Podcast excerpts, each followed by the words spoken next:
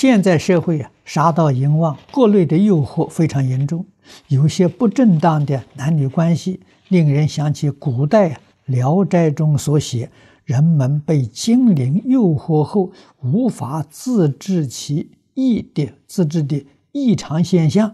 啊，请问他底下两个问题：若真受精灵诱惑、外力干扰，应该如何化解这个缘分？确实。这些精灵，他会诱惑你，他会困扰你。他为什么不去困扰别人呢？他为什么不引诱别人呢？他引诱你呢？你要多想想，你不能怪他，你要怪自己。你必定有邪思，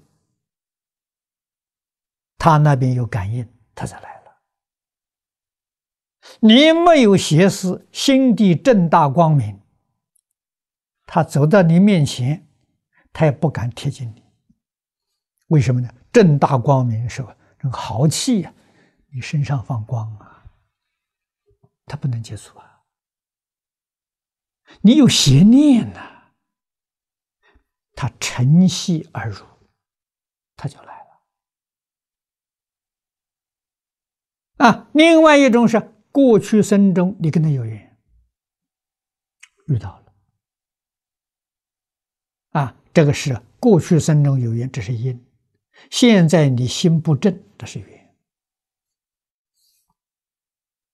啊，过去生中纵然跟他有因，现在你的心心行端正，他就没有这个缘，没有这个机会呀，来找你麻烦。啊，那么由此可知。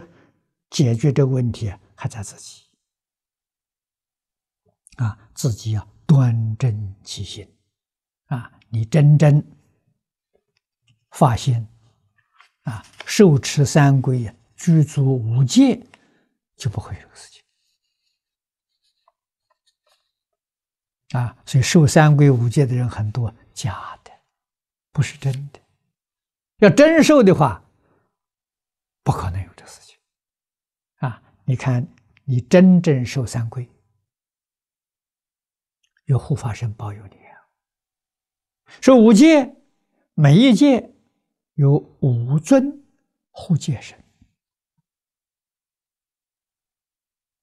那五戒具足，二十五尊护戒神日夜保护你。这些妖魔鬼怪啊，是冤亲债主。想报也不敢呐！啊，你真正修持，每一天把自己修行功德回向给他们，他们欢喜啊！他真的利利益了啊！常常回向，常常超度他，他真的度，真有往生极乐世界，往生天道，又回到人间，很多。啊，这样帮助是冤情就就这个冤业就化解了。